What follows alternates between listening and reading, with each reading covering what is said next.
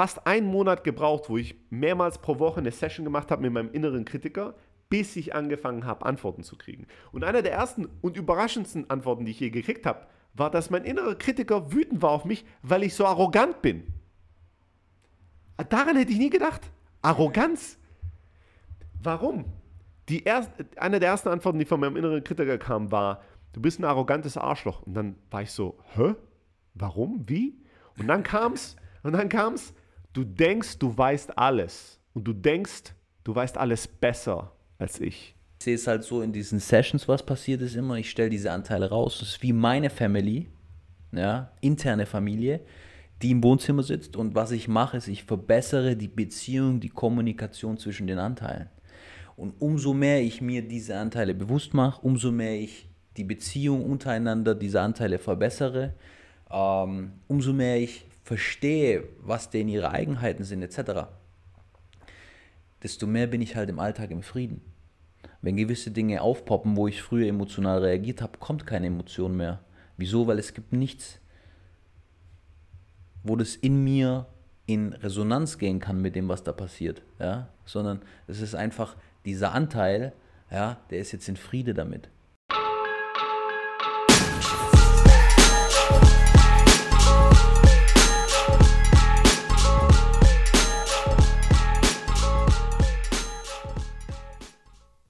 So, herzlich willkommen zu einer neuen Folge. Es ist schon eine Weile her seit der letzten Folge. Es ist viel passiert bei mir seitdem, privat und auch im Business. Deswegen hatte ich nicht wirklich Lust, einen Podcast aufzunehmen. Aber jetzt äh, war es mal wieder an der Zeit. Und heute zu Gast bei mir, Dauergast, Bruder, Partner, Hobby, Psychologe, Sales Hustler Steli FD, CEO von Close.com zum Thema IFS. Wir beide beschäftigen uns damit und ich habe auch einen Coach, mit dem ich dieses Thema angehe. Ich will jetzt nicht zu viel verraten, weil am Anfang von der Folge wird Steli gleich im Endeffekt dazu was sagen. In dem Sinne, viel Spaß mit der Folge und lasst es euch gut gehen.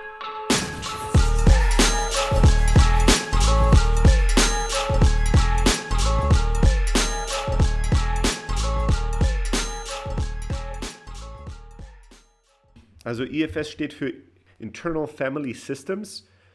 Die Grundidee ist relativ simpel. Ähm, die Grundtheorie oder Philosophie von IFS ist, dass wir nicht ein sagen Monomind haben, also einen einzelnen Verstand oder Geist, der einteilig ist, sondern dass wir von Natur auf mehrteilig sind, mehrere äh, äh, Multi-Mind, würde man auf Englisch sagen, keine Ahnung, wie ich es auf Deutsch beschreiben würde, aber me mehrere äh, Persönlichkeitsanteile und, und im IFS benutzt man ein Modell, wo man diese verschiedenen Anteile an sich so als Persönlichkeiten sieht, also tatsächlich als lebendige äh, Lebewesen, die man sich vorstellen kann. Und das können jetzt äh, bestimmte Gefühle sein, die hochkommen, bestimmte ähm, Sensation, die man hat. Das kann sich auf viele Arten und Weisen in einem manifestieren, aber man geht davon aus, dass man nicht eine einzelne Persönlichkeit hat, sondern viele, viele verschiedene Persönlichkeiten, Anteile. Deswegen sagt man auch oft, äh, in der Umgangssprache hat man schon oft bestimmt selbst gesagt und gehört, ein Teil von mir will auf jeden Fall meinen Job äh, äh aufgeben und in die Selbstständigkeit. Und ein anderer Teil von mir hat richtig Schiss und will das auf gar keinen Fall machen. Von welchen Teilen reden wir denn da, wenn wir von verschiedenen Teilen von uns reden? Ich glaube, ähm, das ist mal die Grundidee. Wir haben alle mehrere Anteile. Und dann ist die spannende Idee oder Theorie in EFS, dass wir A, uns oft viele dieser Anteile nicht wirklich bewusst sind, dass diese Anteile in Beziehungen zueinander stehen und wir deshalb nicht einen Anteil als Einzelnes sehen können und sagen können, keine Ahnung, ich will aufhören mit meiner Spielsucht, sondern es wesentlich wirksamer ist zu verstehen, welcher Teil von mir hat diese Spielsucht entwickelt, aus welchem Grund heraus, wie beschützt mich diese äh, Spielsucht oder warum macht dieser Anteil, dass ich mich nicht kontrollieren kann und immer weiter spielen muss in bestimmten Situationen. Und wenn ich jetzt diesen Anteil verändern will oder meine Spielsucht aufgeben will, was passiert dann im System, in der, in der inneren Familie? Mhm. Ja, was, Wer hat da was dagegen? Wer wird vielleicht in Panik geraten? Wer weiß gar nicht mehr, was er zu tun Welches hat? Steli hat was dagegen? Ja, ja. Ja. Ähm, und da sich selbst oder die verschiedenen Anteile, die man hat, als eine Gruppe zu betrachten, die im Verhältnis zueinander steht und wo man nicht einen Einzel eine einzelne Person verändern kann oder einen einzelnen Anteil verändern kann, ohne dass es Auswirkungen hat auf andere. Manchmal positiv, manchmal negativ. Ja? Und das ist mal das Grundkonzept. Darüber hinaus sage ich noch eine Sache in der Theorie von IFS, die mir besonders gut gefällt. Man hat generell in IFS die Philosophie, es gibt keine schlechten Anteile. Es gibt keinen Anteil von dir, der schlecht ist, den man loswerden muss, sondern es gibt Anteile, die tun Dinge, die sind schlecht oder wirken sich negativ auf unser Leben aus.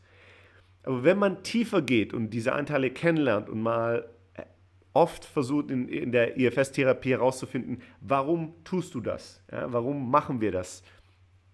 Kommt immer oder meistens heraus, dass jedes Anteil eigentlich eine gute Intention hat. Und die Intention ist oft verbunden mit einem Ich will dich beschützen oder ich will ein, eine jüngere Version von dir beschützen. Also irgendwann mal, als du jung warst, ist irgendwas passiert, was total scheiße war oder sich scheiße angefühlt hat.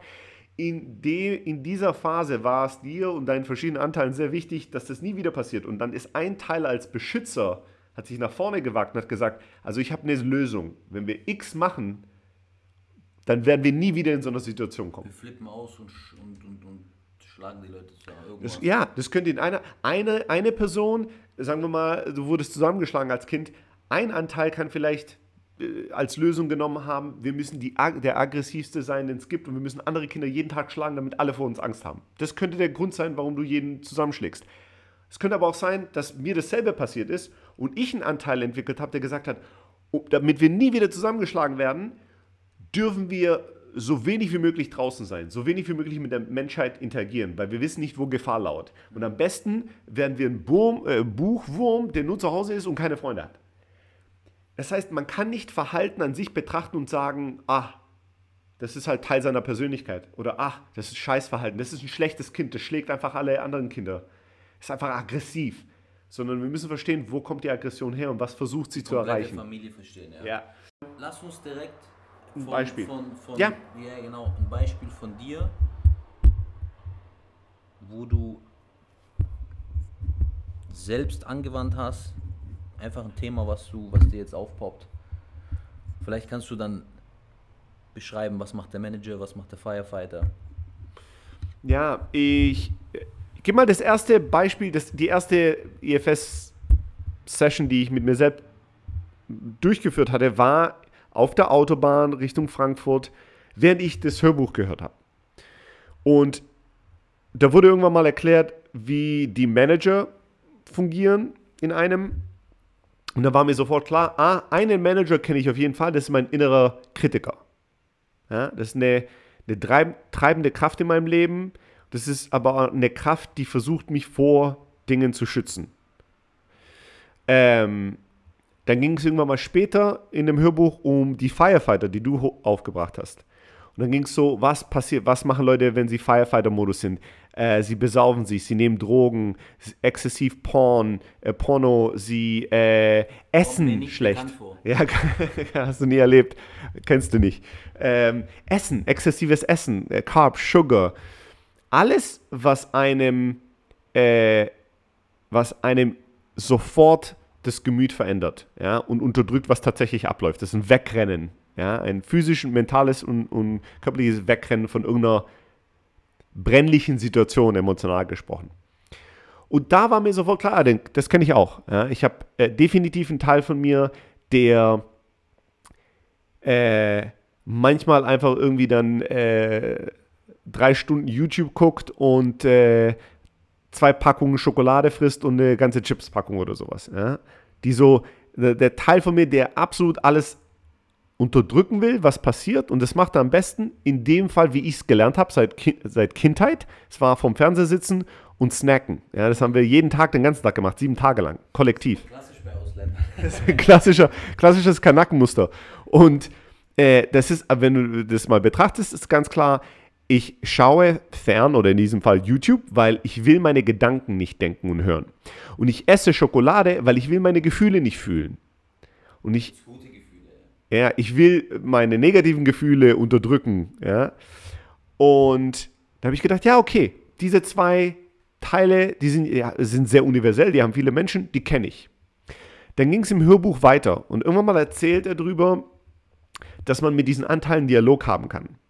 Und äh, man kann sie fragen, oft, wie alt sie denken, dass man ist, weil viele von unseren Anteilen sind stuck in unserer Kindheit und denken, wir sind noch zwölf Jahre alt oder sowas.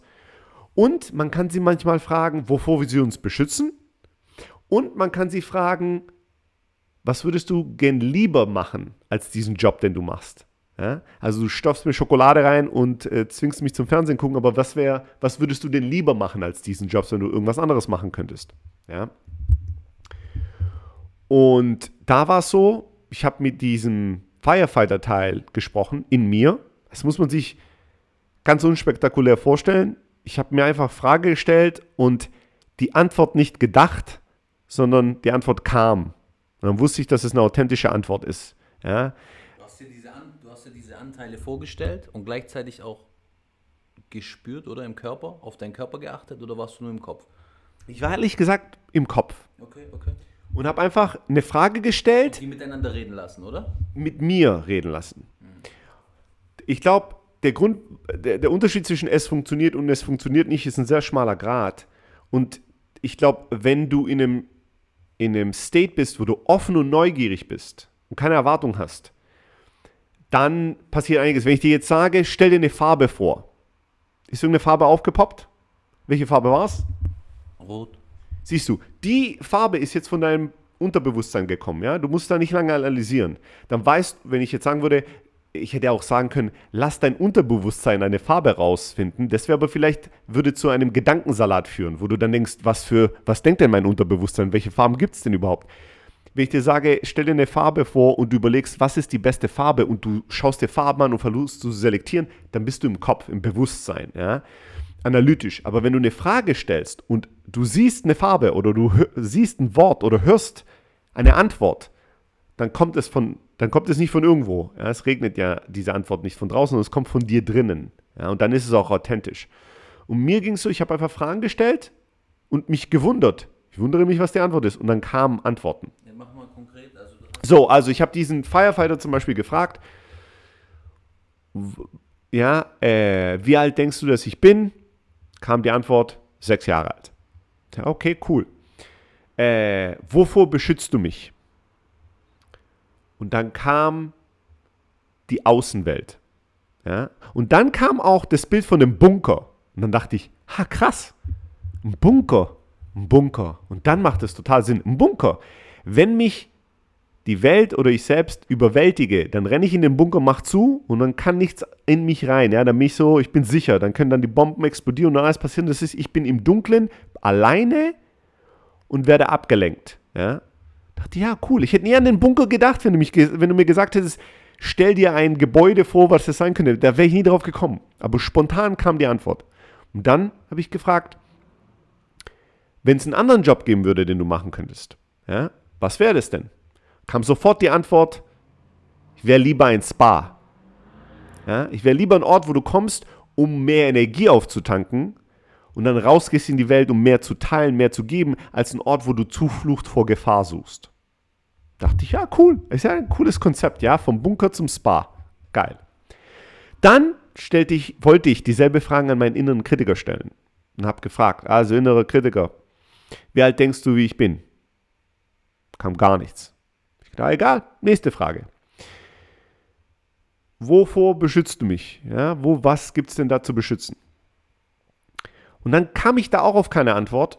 Und dann ist mir aber in dem Moment intuitiv ein Moment eingefallen, wo ich nachts mal einen Gedanken hatte, ich glaube, ich verliere gerade meinen Verstand. Da habe ich irgendwie crazy geträumt, da konnte ich äh, tagelang nicht schlafen nachts und so. Da habe ich gedacht, ah, was war denn, was war denn da los? Und dann habe ich einfach die Fragen beantwortet mit, ja, was ist, wenn ich den Verstand verlieren würde zum Beispiel? Ja, was wäre denn die, die, ähm, was wäre denn das Risiko? Was würde denn als nächstes passieren? Dann war so, ja, wenn du also, wenn du Verstand verlierst, dann müsstest du ins Krankenhaus oder so oder in die Psychiatrie. Habe ich gedacht, okay, wenn ich in die Psychiatrie muss, was dann? Ja, dann, dann äh, könntest du den Leuten nicht helfen und äh, deine Verantwortung nicht nachgehen und Menschen nicht supporten etc. Da sage ich, okay, wenn ich jetzt in der Psychiatrie bin und keinem mehr helfen kann, nichts mehr tun kann, was ist dann? Was ist so schlimm daran? Ja, dann bist du ja für alle nur noch eine Last. Und dann habe ich gesagt, und was ist dann? Ja, dann bist du wertlos. Und bei dem, und dann bist du wertlos, habe ich einen Schmerz gespürt. Ja, dann war so, okay, das ist so im Herz. Und das war so ein Bullseye, ja, das ist so der Treffer. Und das war dann, wenn du wertlos bist und für alle nur eine Last, dann musst du das Leben nehmen. Ja, dann ist, dann ist das die rational nächster Schritt ist, du musst dich umbringen. Und dann war so, okay, mein innerer Kritiker will dafür sorgen, dass ich mich nie wertlos fühle. Dass ich immer so krass performe und leiste, dass ich bloß nie in einem Punkt bin, wo ich mich wertlos fühle. Okay, spannend. Und dann stelle ich die Frage, lieber innerer Kritiker, wenn du irgendwas anderes machen könntest, was viel geiler wäre, was wäre das? Was wäre denn das für ein anderer Job? Und in dem Moment, sofern hatte ich ein überwältigendes Übelkeitsgefühl. Ich habe mich so schlecht geworden, dass ich gedacht während ich Auto fahre. Und da habe ich gedacht, ich muss kurz zur Seite und kotzen. Ist so schlecht geworden, so schnell. Und dann habe ich, dann musste ich lachen. Dann musste habe ich gedacht, oh shit, okay. Habe ich nur im, in Gedanken gedacht, ist okay. Wir müssen den Job nicht ändern. Ja? Wir müssen nichts ändern. Ist okay, bleib mal locker. Ja? Und das war der erste Moment, wo mir klar geworden ist, oh, ich, hat, ich hatte einige Phasen in den vorigen Wochen gehabt, wo ich manchmal so mich ein bisschen überwältigt gefühlt habe oder Übelkeitsgefühl gehabt habe. Und ich habe immer das in Verbindung gesetzt mit meinem inneren Kind, meinem Herzen, weil ich so viel mehr fühle, weil ich mehr in meine, äh, in meine, äh, was heißt vulnerable auf Deutsch, in meine Verletzlichkeit. Verletzlichkeit gehe und deswegen das überwältigt mich. Und in dem Moment in der Autofahrt ist mir klar geworden, nein, der Teil, der sich so überwältigt fühlt oder, oder ein bisschen übel wird oder so, ist mein innerer Kritiker, der Angst hat vor der Veränderung. Angst davor, dass ich ihn verändern will. Und das hat dann zu vielen, vielen anderen EFS-Sessions geführt. Ich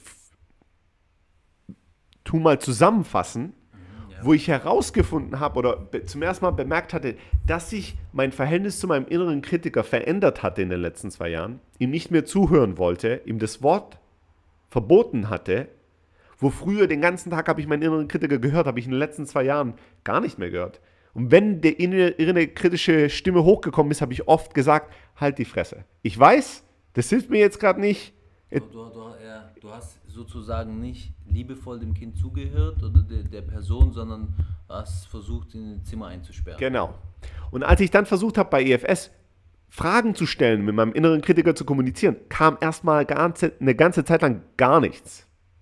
Und habe ich gedacht, ah, dieser Teil vertraut mir nicht. Ja, weil ich habe dem zwei Jahre lang angeschrien, dass er die Schnauze halten soll und jetzt habe ich Fragen. Ja. Und dann und, will nicht mit dir reden. Ja, und das erste Mal, als ich eine Antwort gekriegt habe, spontan, war, das geht dich gar nichts an. Ja, wo ich Fragen gestellt habe und dann so, halt die Fresse, das geht dich gar nichts an. Da habe ich gedacht, okay, I get it. Ja. Und es hat fast einen Monat gebraucht, wo ich mehrmals pro Woche eine Session gemacht habe mit meinem inneren Kritiker, bis ich angefangen habe, Antworten zu kriegen. Und einer der ersten und überraschendsten Antworten, die ich je gekriegt habe, war, dass mein innerer Kritiker wütend war auf mich, weil ich so arrogant bin. Daran hätte ich nie gedacht. Arroganz. Warum? Die erst, eine der ersten Antworten, die von meinem inneren Kritiker kam, war, du bist ein arrogantes Arschloch. Und dann war ich so, hä? Warum? Wie? Und dann kam's, und dann kam's, du denkst, du weißt alles. Und du denkst, du weißt alles besser als ich. Und dann war ich so, dann war ich baff, weil das stimmte einfach. Ja, da war ich so, fuck, das stimmt. Stimmt, ich denke, mein innerer Kritiker hat mir nichts mehr Wertvolles zu sagen. Ich bin so, halt die Fresse, ich weiß das alles schon. Das hilft mir nicht. Aber ich hätte nicht in tausend Jahren, nicht in tausend Jahren, wenn du mir gesagt hättest, du hast einen inneren Kritiker, der mag dich nicht, was könnte das Problem sein? Ich wäre nie auf die Idee gekommen, zu denken, dass ich, dass ich eine Arroganz gegenüber meinem inneren Kritiker habe oder dass mein innerer Kritiker denkt, ich bin zu arrogant. Ich denke, er kann mir nicht mehr helfen. Okay, ich will gleich darauf eingehen, wie du jetzt sozusagen, weil das war ja schon, ich weiß nicht, wie du seitdem sozusagen mit dem gearbeitet hast. Aber was mich noch interessiert, du hast im Endeffekt zwei Anteile beschrieben. Einmal diesen Sechsjährigen, der sich von der Welt abschottet, in seinen Bunker geht und sozusagen heutzutage YouTube und dann halt snackt, ja, und dann von dem inneren Kritiker. Aber wie stehen die da in Verbindung? Weil das war ja in einer Session. Das habe ich nicht ganz verstanden. Ja. Der, das Problem ist, oder in diesem Fall ist es so, wir haben viele Anteile. Manche von unseren Anteilen sind sehr gegensprüchlich, ja. Da, ist, da macht der eine immer A und der andere macht immer B, ja. Aber dann gibt es auch andere Anteile, die sind nicht nur im, im Gegenspruch, sondern die sind im inneren Krieg. Die sind im EFS nennt man das polarisiert. Polarisiert bedeutet, dass jeder dieser Anteile zu seinem absoluten Extrem übergeht, weil es das, den anderen Anteil ausgleichen will. Und bei den beiden ist es so? Bei den beiden ist es so. Bei den beiden ist es so und die zwei stehen noch in einem größeren Konflikt. Wenn ich, wenn mein Bunker aktiviert wird mhm. und ich quasi von der Welt flüchten will, ja, mhm. dann habe ich das Problem, dass ich diese Zeit im Bunker nicht genießen kann. Ich habe da null Erholung. Ja? Und ich bin auch nicht komplett abgeschottet von der Welt, weil mein innerer Kritiker steht vor dem Bunker und haut mit dem Hammer drauf und schreit ohne Ende. Das ist so, wenn ich, wenn ich sage, weißt du was, scheiß auf alles, heute chill ich, guck mir einen Film an, ich esse Chips, ich muss heute nichts machen, ich chill mal. Während ich so chille, bin ich so scheiß angespannt. Ich, hab, ich kann keine Ruhe finden, kein Genuss. Kein Genuss in den Schokoladen, kein Genuss in den, in den Stand-up-Comedies, kein Genuss im sich hinlegen. Ich, hab, ich bin danach äh, angespannter und gestresster als je zuvor, weil mir dieser innere Kritiker, der ist nicht nur nicht aktiviert, der ist überaktiv, wenn mein Bunker aktiv ist. So, und das führt natürlich dazu, dass die zwei sich potenzieren. Ja, je gestresster ich bin wegen meinem inneren Kritiker, je mehr will der Bunker reingehen und mich schützen. Und jedes Mal, wenn der Bunker reingeht und schützt, überreagiert der innere Kritiker. Die lassen, die werfen sich nicht die Bälle zu, sondern die prügeln sich quasi. Okay, okay. Und wo stehst du da heutzutage? Wie, also ja, erstmal die Frage, wo stehst du heutzutage mit diesen beiden Anteilen in dir? Ich sag mal, das ist ein, äh, ein Prozess. Es ist jetzt so, ich habe in den letzten Wochen primär mit meinem inneren Kritiker wieder ein Verhältnis aufgebaut das beruhigt den inneren Kritiker auch und das beruhigt dann auch die anderen Anteile, die da sind. Und habe angefangen, täglich so ein Journal zu führen, wo ich den inneren Kritiker auch regelmäßiger frage, wie siehst du den Tag? Wie siehst du das Leben? Was, was gibt es, was du willst, dass ich wissen sollte? Ja, was sind deine Gedanken? Und dann kann sich der innere Kritiker ausdrücken, er wird gesehen, er wird akzeptiert. Das heißt nicht, dass ich alles mache, was er mir sagt, aber er hat wieder Gehör. Ja, und das beruhigt. Raum, ja, und ja. so kann sich das Ganze ein bisschen entspannen, verflüssigen. Ja. ja. Bei dem Bunker in der letzten Zeit, wenn dieser Anteil von mir aktiviert ist, dann bin ich, dann habe ich in, der letzter Zeit, in letzter Zeit viel öfters mich hingesetzt und dann gesagt, okay, gerade überwältigt mich etwas und ich will wegrennen. Und ich danke dir, Bunker, für die Impulse, YouTube anzumachen. Ja? Jetzt warten wir aber noch mal einen Moment und gucken, was ist es und vielleicht gibt es eine andere Lösung. Weil gerade dann gehst du in das Gefühl. ich gehe jetzt in Gefühl rein und ich hatte dem Letzt, jetzt mal als letztes Beispiel eine interessante Session, wo ich mal, ähm, ich wollte unbedingt bestimmte Dinge erledigen. Ich war irgendwie richtig schlecht gelaunt und ich konnte diese Laune auch nicht verändern mit verschiedensten Tricks und Tipps nicht. Und dann kam irgendwann mal unglaublich schlechtes Gefühl hoch und dann kam ein sehr starker Impuls. Jetzt hole ich mir Snacks, jetzt chill ich mal. Ja, so. Ich habe die letzten paar Tage Gas gegeben. Das sind dann auch diese Gedanken. Die ja, diese Ausreden. Ich habe mir die letzten paar Tage richtig Gas gegeben, jetzt chill ich heute mal. Und dann wollte ich aber nicht so krass Gas geben, weil das war überwältigend, aber auch nicht mir Snacks holen. Dann war ich eine Zeit lang für so eine Stunde in so No, da war ich so stuck zwischen beiden Teilen und habe irgendwie gar nichts gemacht. Ja? Mich nicht ausgeruht, nicht, nichts gemacht. War so ein bisschen so ähm, verharrt in der Situation.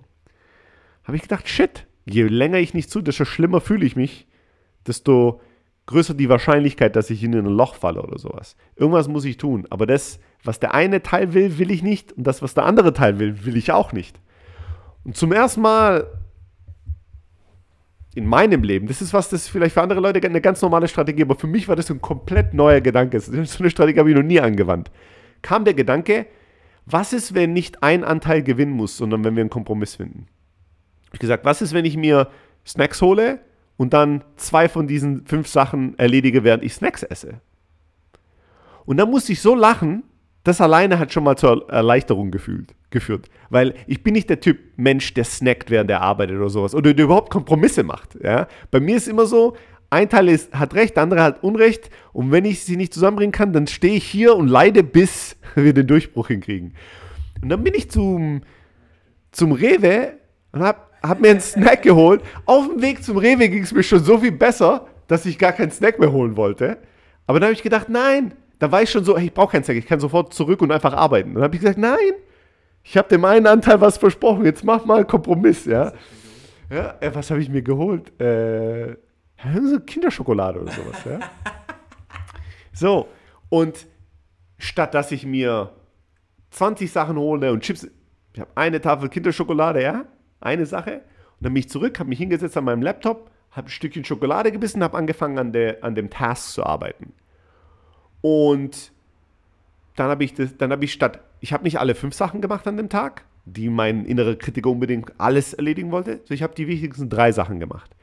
Ich habe die drei Sachen gemacht, die Tafel Schokolade gegessen und ich habe so ein, quasi so ein Breakthrough hinbekommen in einer Situation, wo ich normalerweise entweder mit unglaublicher Willenskraft mich gezwungen hätte, bis spät abends zu leiden und zu arbeiten oder zum Rewe gegangen wäre und mir zehn Tafeln Schokolade geholt hätte und den ganzen Abend. Was du eigentlich früher gemacht hast, eigentlich durchgehasselt und dann durchgedrückt, durchgepusht. Ja, ja. ja. Und dann, ja. Okay. Und dann war es natürlich auch so, dass wenn ich dann die, wenn ich dann nicht mehr konnte, dann war dieser Einbruch auch radikal. Dann, ja, war, dann war ich dann kurz mal eine Woche weg von der Arbeit, ja, und habe nur Scheiße gemacht.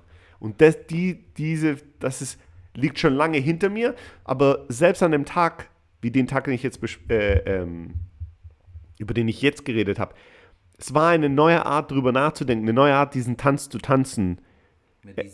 Und auch diese, diesen inneren Krieg bewusster zu spüren zwischen meinem inneren Kritiker und meinem inneren Bunker, wenn man es so nennen will. Aber die, diese, diese an, dieser sechsjährige Anteil, ja, vor was beschützt er dich? Du hast mir das schon mal, glaube ich, erzählt, deswegen, du bist ja da schon tiefer gegangen. Ich glaube, der Firefighter vom Bunker, der agiert und versucht mich zu schützen von dem Gefühl des Überwältigtsein. Ich bin überwältigt, ich fühle mich überwältigt. Okay.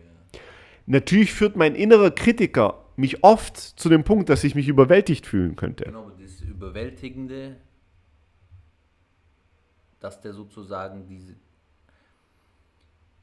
Du hast irgendwas erlebt, was so überwältigend war, dass der in diese Position gegangen ist. Du hast ja gesagt, der ist sechs Jahre alt oder irgend sowas. Ja. Das hat also mit einer Geschichte zu tun, die du erlebt hast. Hundertprozentig. Mit diesen, äh, hinter jedem oder hinter vielen Anteilen, ob das jetzt ein, ein Firefighter ist oder ein Manager, steckt ein inneres Kind, das wir ins Exil geschickt haben, weil wir in der Kindheit irgendwas erlebt haben, was sich so überwältigend angefühlt hat, dass wir intern gedacht haben, wir sind dem Tod nahe. Ja, wenn du als Kind äh, herzensgebrochen bist oder in Scham.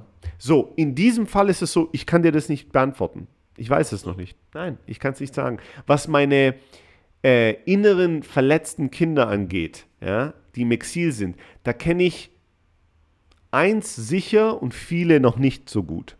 Ja? Ähm, ich kann dir das gar nicht sagen, genau auf das Erlebnis, das mich vor dem, vor dem Überwältigtsein schützen will. Aber ich kann dir sagen. Das ist aber jetzt. Weil ich mache ja schon Coaching in die Richtung. Ich gehe auch gleich drauf ein, sozusagen, so eine Session, was mir da schon passiert ist. Das hast du, willst du jetzt mal machen, mal anfangen. So ein IFS-Coach, sag ich mal. Aber davor hast du es noch nicht gemacht. Da habe ich mich gefragt, wieso hast du das, bist du das noch nicht angegangen? Ja? Einfach Das würde mich interessieren, dass du sagst. Warum nicht angegangen, dass ich kein Therapeut. Ich habe ähm, mehrmals recherchiert und geguckt, wer könnte ein guter EFS-Coach oder Therapeut sein. Der letzte, oder? Nee, schon vor Monaten. Ah, okay. Aber da früher nicht so vor, ich sag mal, das ist jetzt, ja, okay, also. Du willst auf was Spezielles hin, warum magst du keine Coaches oder so? Oder warum gehst du nicht zu Coaches? Nee, nee, nee, mich, ja, ja, mich, was dahinter steckt, ist so, du, du bist so einer, der selber viel immer entdecken will, erkunden will, neugierig ist und so. Und die Frage dahinter ist so, wieso hast du nicht schon viel länger einen Coach geholt, mit dem du an diesen Themen ähm, gearbeitet hast? Und übrigens, weißt du, was mir gerade einfällt? Ich habe einen Kollege, der hat einen IFS-Coach aus den USA. Muss ich dich auch mal connecten? Weil Ja. doch, äh, Connecte mich mal. Schau, ähm, bei mir ist es so, dass ich für mich ist es wichtig, in den meisten Sachen erstmal selbst mit dem Thema zu spielen und es zu erfahren und zu entdecken, um zu sehen, ist es etwas, wie tief will ich da reingehen in das Thema. Wenn ich mal tiefer in dem Thema bin, suche ich mir normalerweise Leute, von denen ich lernen kann. Aber es ist oft auch so, dass ich erst, wenn ich mehr weiß von dem Thema, dann weiß ich, was für eine Person ich brauche oder will, dass sie mir hilft. Und ich habe es schon sehr gerne. Ich, ich kann nicht von jedem lernen. Ich kann nicht mit jedem zusammenarbeiten. Genauso wie in meiner Firma, wir stellen nicht so einfach ein, wie ich früher eingestellt hätte oder wie viele andere Leute, äh, viele andere Firmen einstellen. Jeder hat seine eigenen Standards, aber wir sind, wir tun uns relativ schwer einzustellen. Wir sind sehr, sehr selektiv. Deswegen haben wir auch extrem gute Resultate, in was für ein Team wir aufgebaut haben, wie lange Leute bleiben, wie produktiv Leute sind. Das heißt, für mich ist Recruiting oder so ein Coach finden, was das kann mich ein Jahr brauchen. Es kann sein, dass die erste Person richtig ist. Das ist vielleicht das, worauf ich äh, hinaus will. So, ja, das ist spannend, weil ich das irgendwie anders angehe. Ja. Ja, ja. Du gehst es komplett anders an. ja, ja. Wie gehe ich an? Du bist jemand, der super gerne von, von Menschen und mit Menschen lernt. Du bist auch jemand, der extrem enthusiastisch ist mit Menschen, sehr früh. Ja? Du siehst was, das gefällt dir an der Person Geh gleich. Und dann bist und dann hast du eine Lupe, die vergrößert das, was du magst und du hast einen, einen, einen schwarzen Edding, mit dem löscht du alles aus, was gerade nicht zu diesem Thema passt. Über lange Zeit redefiniert sich das und du siehst die gesamte Person, weißt die Guten, die Schlechten sind, aber am Anfang siehst du nur die Guten sein. Du bist immer begeistert. Ja, ja, ja, auf jeden Fall. So, Aber manchmal geht es auch nach einem Tag. Das kann schon, nach Das kann schon mal sein, Das ja. ist die Dynamik, ja. Ja, du bist sehr begeisterungsfähig. Ja, für mich, ich teste schon, äh, bevor ich teste on the go und dann teste ich halt drei Leute aus und schaue und lerne sozusagen damit und dann die vierte Person passt vielleicht. Du schaust davor dir das erstmal genauer an und dann du bist viel kritischer. Ich glaube, du, du, bist, du bist kritischer als ich. Ich bin sehr viel kritischer als du. Ja, du bist kritischer. Ähm, aber in manchen, äh, in, es hat Vor- und Nachteile. Ja. In manchen Situationen verlangsamt mich das. Aber in anderen Situationen beschleunigt mich das, weil ich.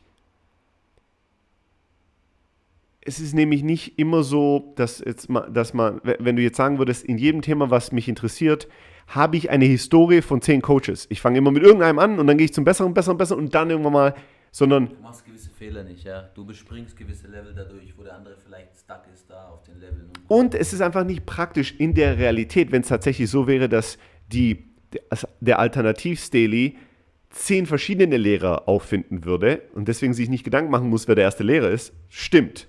Ja? Aber in der Realität wird es nicht passieren. In der Realität habe ich einen Lehrer gehabt zum Thema Hypnose und dann hatte ich einen Lehrer zum Thema äh, IFS und dann hatte ich einen Coach zum Thema äh, Startup Investment.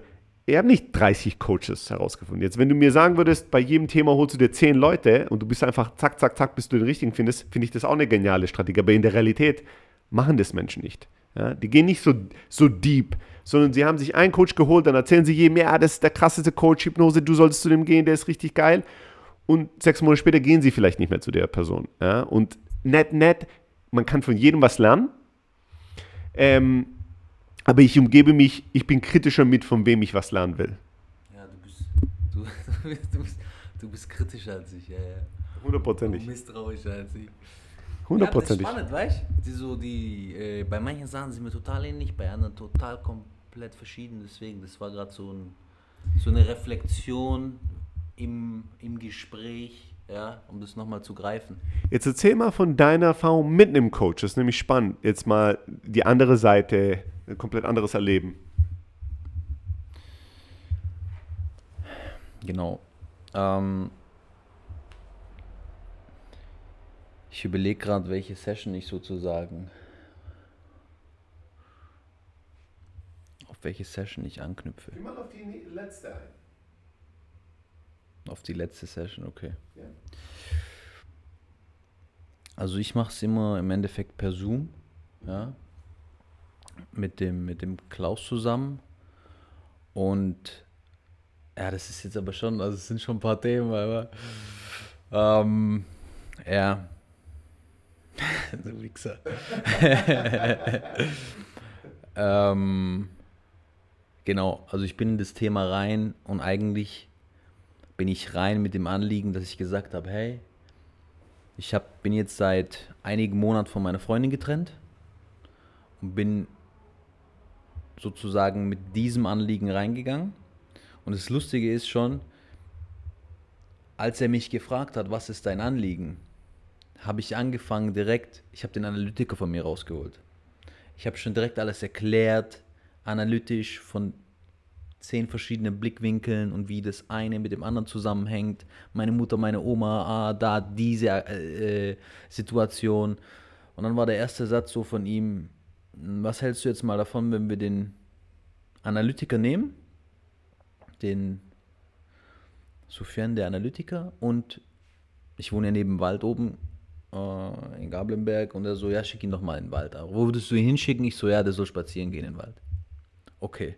Und dann ging es los, direkt sozusagen vom Kopf raus ins Feeling. Und dann hat er gesagt, okay, wo, wie fühlst du dich denn? Wo fühlst du das? Und dann war das eher so in der Region, dass ich gesagt habe, ja, das ist schon so Bauch, Brust zusammen. Ich fühle einfach so eine gewisse Schwere. Das ist ja, was ich vorher zu dir meinte. Jetzt gerade habe ich eine extreme Leichtigkeit, ja. Ich mache im Endeffekt immer nach Intuition. Manchmal mache ich nach zwei, drei Wochen wieder eine Session. Und manchmal habe ich Monate Pause, ja, weil ich einfach so mit mir selber arbeite. Ähm und auf jeden Fall ging es dann darum, dass ich gesagt habe, okay, ich fühle so eine Schwere. Es war vor ungefähr, was war das? Ja, ich würde sagen, vor dreieinhalb Monaten war die letzte Session. Und da merkt man, wie lange die jetzt zum Beispiel her ist. Weil ich danach extrem viel mit mir selber gearbeitet habe und jetzt zur Zeit wieder, also extrem, extrem äh, Leichtigkeit habe, mich super fühle. Aber zu dem Zeitpunkt, die, wie gesagt, diese Schwere. Und dann hat er gesagt, okay,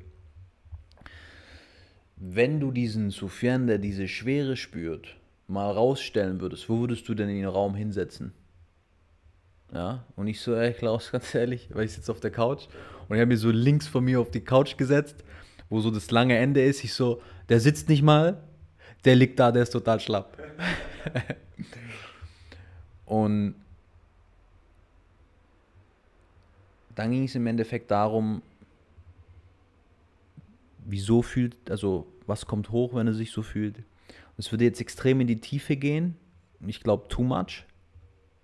Ich tue mal den Bogen spannen im Endeffekt, dass später nicht nur dieser Anteil da saß, sondern auch meine Oma und meine Mutter im Raum. Ja, das heißt, er holt auch manchmal andere Leute mit in den Raum.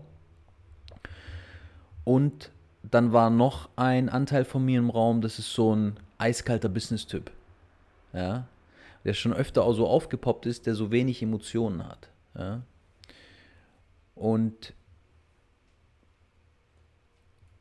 im Endeffekt ging es bei der Session darum, dass dieser Anteil, der diese Schwere hat, so stark mit meiner Mutter und meiner Oma verbunden ist. Und meine Mutter ja zu dem Zeitpunkt sich um meine Oma gekümmert hat, die extrem, sag ich mal, im Endstadium war, 92 Jahre alt oder nicht 93, wäre jetzt 94 geworden. Und dieses ich hatte immer, das ist jetzt mega interessant, ich hatte immer das Feeling und es war dieser Anteil, ich muss sozusagen supporten. Ja, meine Mutter supporten, meine Oma supporten. Ich hatte da wie so einen Auftrag. Ja, das hatte ich schon in einer anderen Session, kam das hoch, so ein äh, familiären Auftrag, der einfach da ist. Ja, woher der auch immer kommt. Und es wird jetzt auch zu tief gehen, auf jeden Fall ging es dann in der Beziehung, dieser Anteil mit meiner Mutter und meiner Oma. Und während dieser Session bin ich müder und müder geworden. Also richtig erschöpft geworden und ich habe gleichzeitig, während ich sozusagen diese Kommunikation hatte zwischen dem schlappen Anteil, der links vor mir saß und mir gegenüber meine Oma, meine Mutter, wie gesagt, müde müde und mein Herz, ja, auf der Herzregion habe ich richtig Druck gespürt. Und wie gesagt, die Session, das würde jetzt viel, viel zu tief gehen und vielleicht auch wäre too much.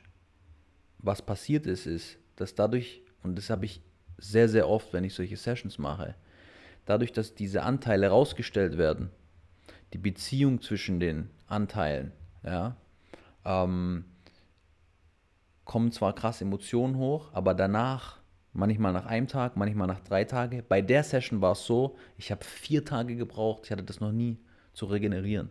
Ja, da komme ich auch gleich nochmal drauf, wieso, weil das wird noch intensiver. Ähm, und das Spannende ist, mein Opa wurde noch mit reingeholt und den habe ich nie kennengelernt. Ich habe nur Bilder von ihm gesehen und seine Energy gegriffen. Ja? So, wer es der für ein Typ im Endeffekt war. Und der kam dann auch mit ins Spiel.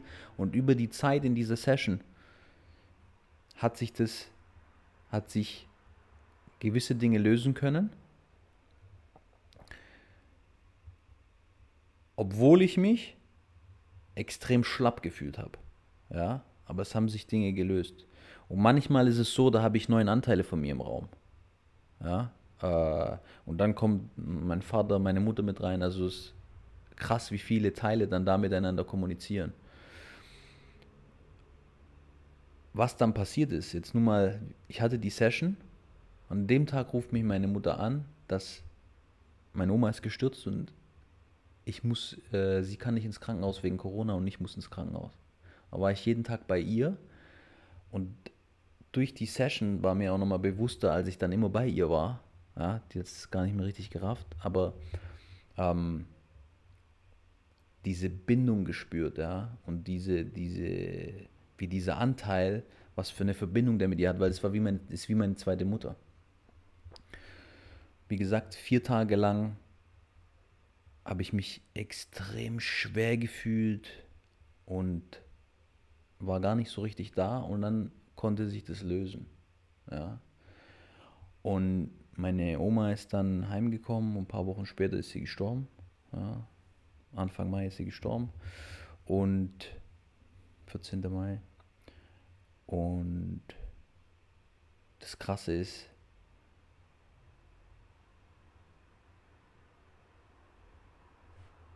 ich war eine Woche wie, also so in Trauer und so dead, ja.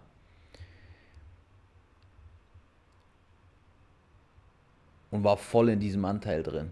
Dadurch, dass ich aber die Session gemacht habe, nachdem ich da raus war, habe ich gemerkt, wie so eine, eine gewisse Last von mir gegangen ist, ein gewisser Anteil.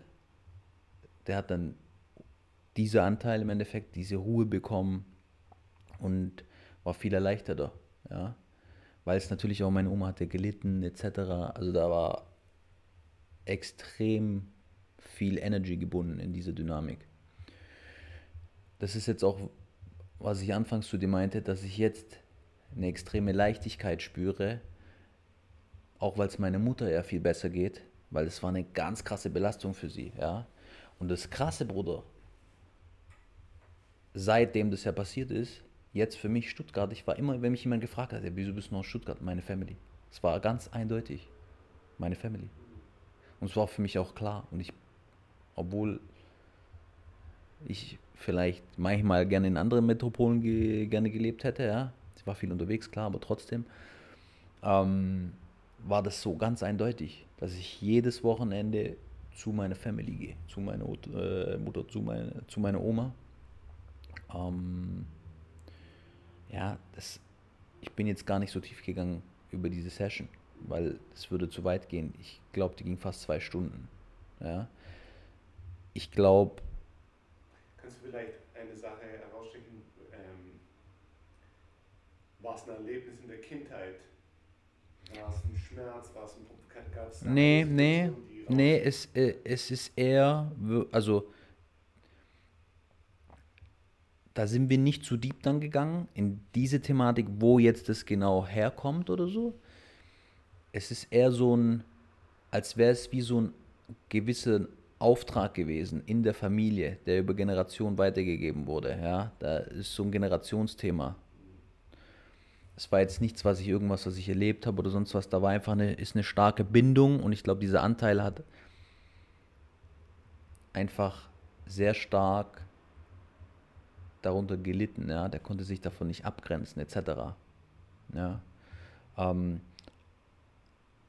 der hat zu stark die Energy aufgenommen.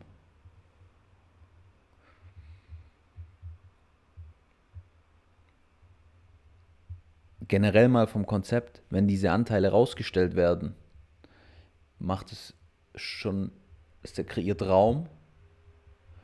Und ich habe normalerweise danach, fühle ich mich oft sehr leicht viel mehr Verständnis über mich selber. Lass uns darüber mal ganz kurz, ja. lass mich da mal ganz kurz einhaken. Weil ich stelle mir das so vor, ich stelle mir vor, wie sich das jemand anhört und der sich denkt, was labern die? Was? Die habe ich dann da rausgestellt? Ja, fair, fair, weißt du? Ist, ja nicht, ist ja nicht ein Fahrrad aus dem Keller raus. Also, wie, hä? Oder auch ich, wenn ich dann erzähle, ja, dann habe ich den einen Teil gefragt, was ist, und dann sagt er, ist Bunker und bla. Also was labern die? Ja. ähm, es ist oft schwer zugänglich. Ja, vielleicht kann ich da. Es ist immer so ein, du fängst mit einem Gefühl an. Du hast ja irgendein Issue, irgendein Anliegen. So, ich habe jetzt dieses Gefühl, diese Schwere. Dann stelle ich diesen Anteil raus. Und oft wird dann auch gefragt, wenn man da ins Detail geht, mal, hey, wie, wie sieht der Teil aus? Ja. Ähm, wie alt ist dieser Anteil? Wo guckt dieser Anteil hin? Wenn mehrere im Raum sind, wie gucken die sich gegenseitig an? Und es ist sehr lustig, ja. Dieser Anteil ist eher so ein gemütlicher, bisschen dickerer Anteil, ja.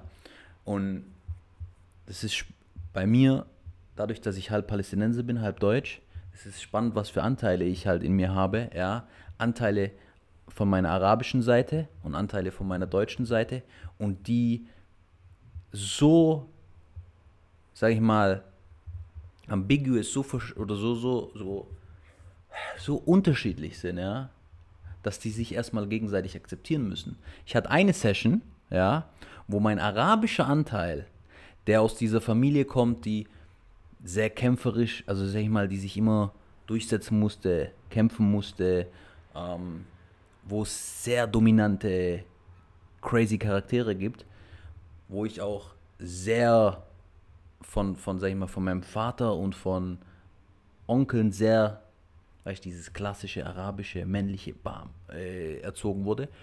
Und dann habe ich diesen deutschen Anteil, der so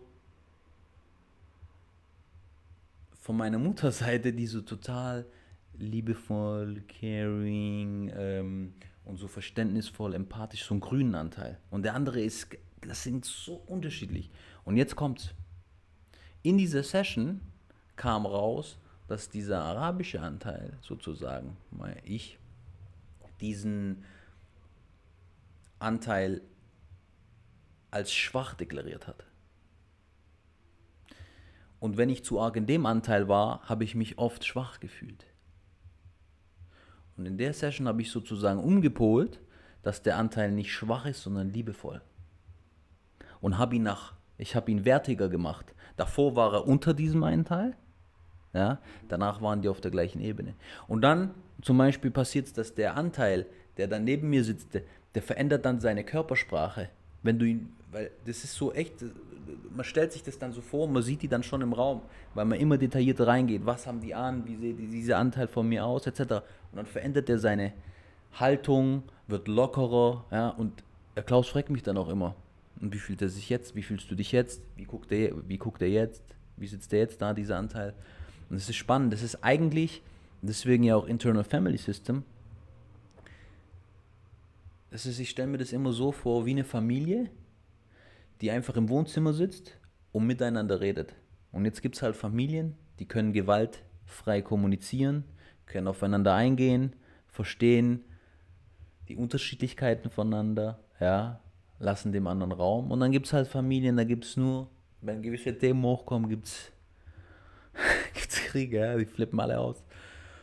Und ich, ich sehe es halt so in diesen Sessions, was passiert ist immer, ich stelle diese Anteile raus. Das ist wie meine Family, ja, interne Familie, die im Wohnzimmer sitzt und was ich mache, ist, ich verbessere die Beziehung, die Kommunikation zwischen den Anteilen.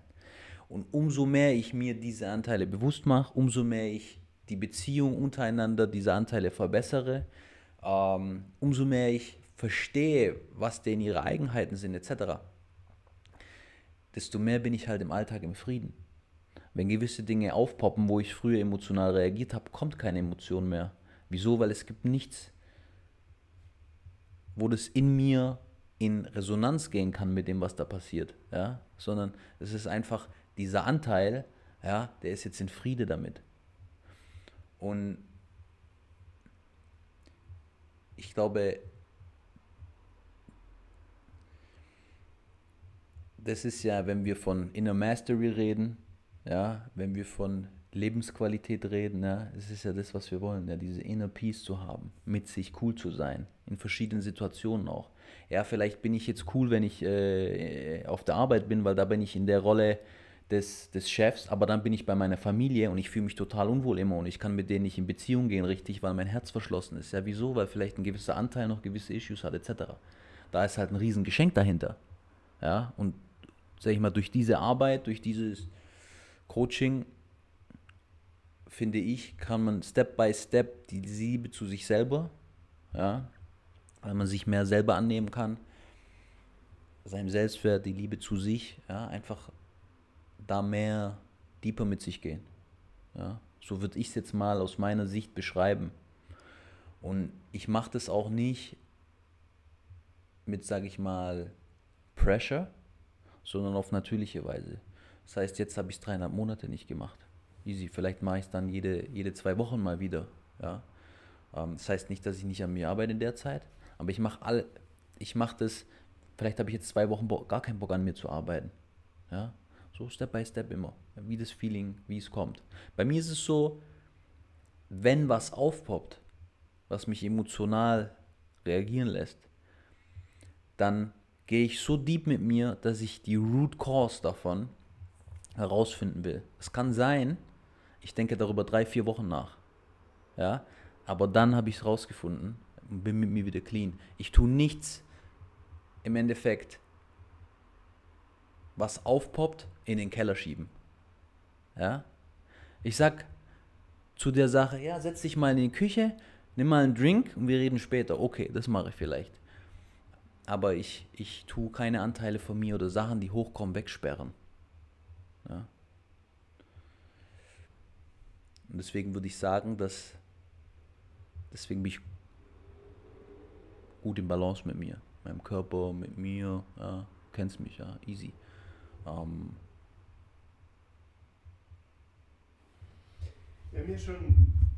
Eine Sache, die wir, die uns verbindet, über die wir schon oft gesprochen haben, ist ähm, Vielschichtigkeit, ja? divers, wie du es manchmal nennst. Ja? Äh, jemand sein mit vielen Gesichtern, vielen verschiedenen Anteilen. Ähm, ich glaube, das ist auch einer deiner Stärken, ist, dass du mit, dass du vielschichtig und vielseitig bist und all diese Seiten und Schichten auch feierst. Ja, das ist eine deiner größten Stärken. Ja. Ähm, und ich denke, für jemanden, der sich noch nie mit diesem Thema beschäftigt hat, jetzt heute von uns hört, irgendwie habe ich äh, auch noch in mir eine Familie, nicht nur draußen, das ist ja noch schrecklicher. Ja. Jetzt, ich kann mich mal, ich verstehe nicht mal den einen Steli. Jetzt äh, bin ich, der, der könnte ich hunderte von Steli sein intern. Ist ja scheiße. ähm, für jeden, der das zum ersten Mal überhaupt dieses Konzept von Archetypen, von dass wir vielschichtig sind, dass wir viele auch Anteile in uns haben, die wir durch unsere Vorstellungskraft auch Namen geben können, Charaktere, Klamotten in den Raum irgendwo positionieren, die im Verhältnis zueinander stellen. Das sind ja alles Dinge, da sagt jetzt vielleicht jemand, das stellt ihr euch doch nur vor. Genau, ja, das ist ja auch die Idee hinter der ganzen Sache. Ja. Äh, wenn man nicht mehr weiß, was man sich vorstellt und was tatsächlich da ist, dann hat man psychologisch vielleicht eine kleine Herausforderung. Aber solange man sich das vorstellt, man kann sich vorstellen, was man will, ja, wenn es einem hilft, sich besser zu verstehen. Und es tut es oft.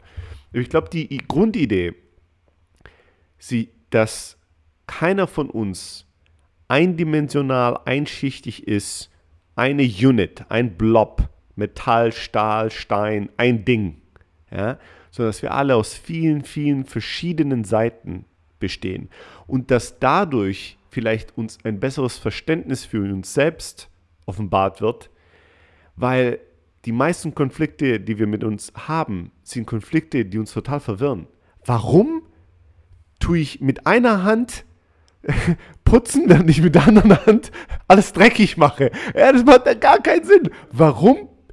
Warum, warum mache ich das? Warum will ich auf der einen Seite A, aber auf der anderen Seite will ich auf gar keinen Fall A? Ja, was ist los mit mir?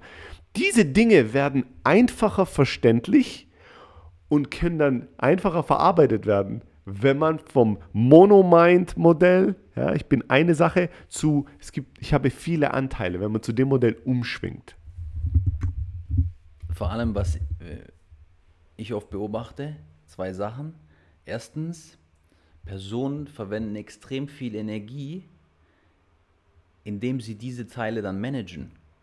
Ja, dieses, hey, der eine Teil wird immer aggressiv, ja, ich sollte nicht aggressiv sein, weil dann passiert wieder XYZ, ja, und es kreiert Probleme, aber gleichzeitig habe ich doch dieses Gefühl, ja, und dann ist dieser innere Dialog, dann hat man diese Anspannung in sich, man hat diesen Konflikt in sich.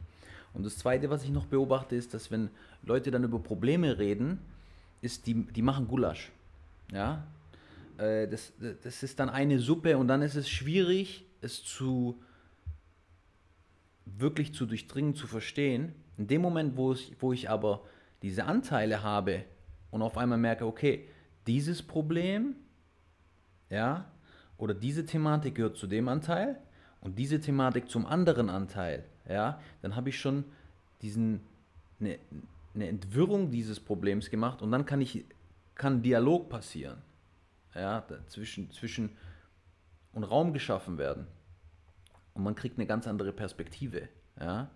Ähm, also es ist auch im, im, Business, weißt du, äh, wenn Leute versuchen, die haben ein Problem, aber eigentlich sind es fünf Probleme.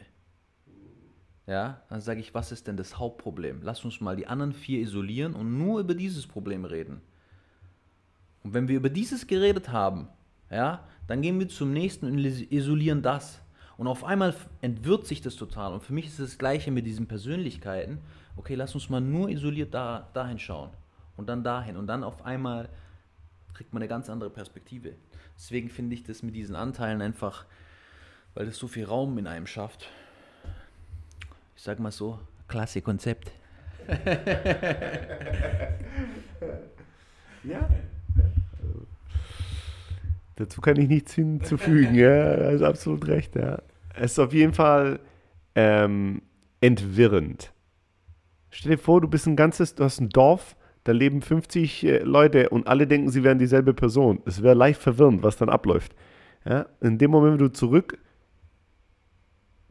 zurücktreten kannst und siehst, oh wow, das sind ja viele, viele verschiedene Anteile in mir und es ist ganz klar, dass die andere Sachen wollen und es liegt an mir, diese Anteile kennenzulernen, zu verstehen und dann zu leiten und zu integrieren. Ja, dass es ein geiles Team wird, dass es ein schönes Dorf wird, dass hier eine gute Kultur herrscht.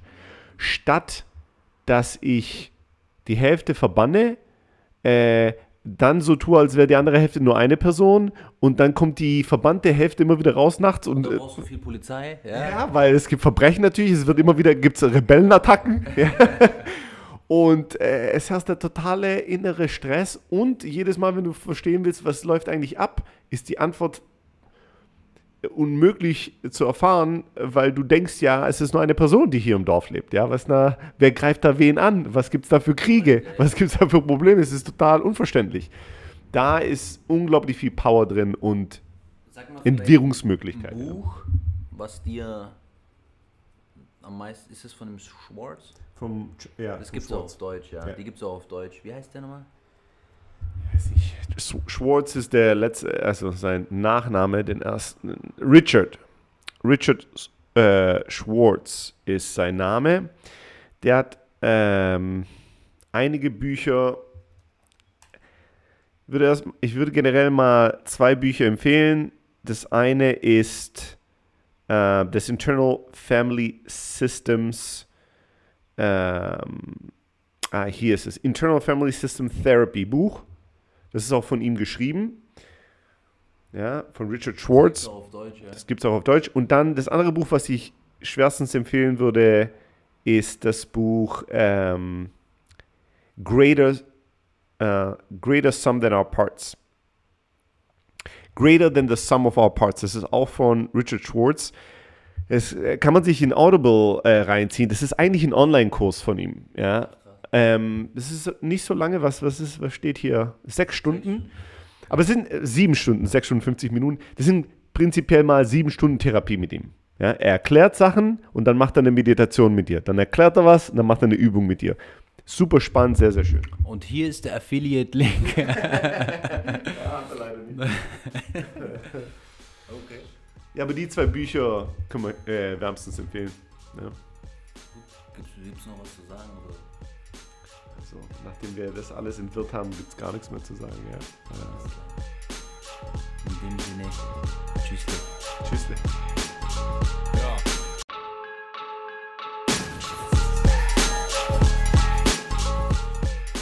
Ich hoffe, der Podcast hat dir gefallen. Hinterlass mir gerne eine Bewertung. Ansonsten, ich wünsche dir eine schöne Zeit. Bis zum nächsten Mal. Ciao, ciao.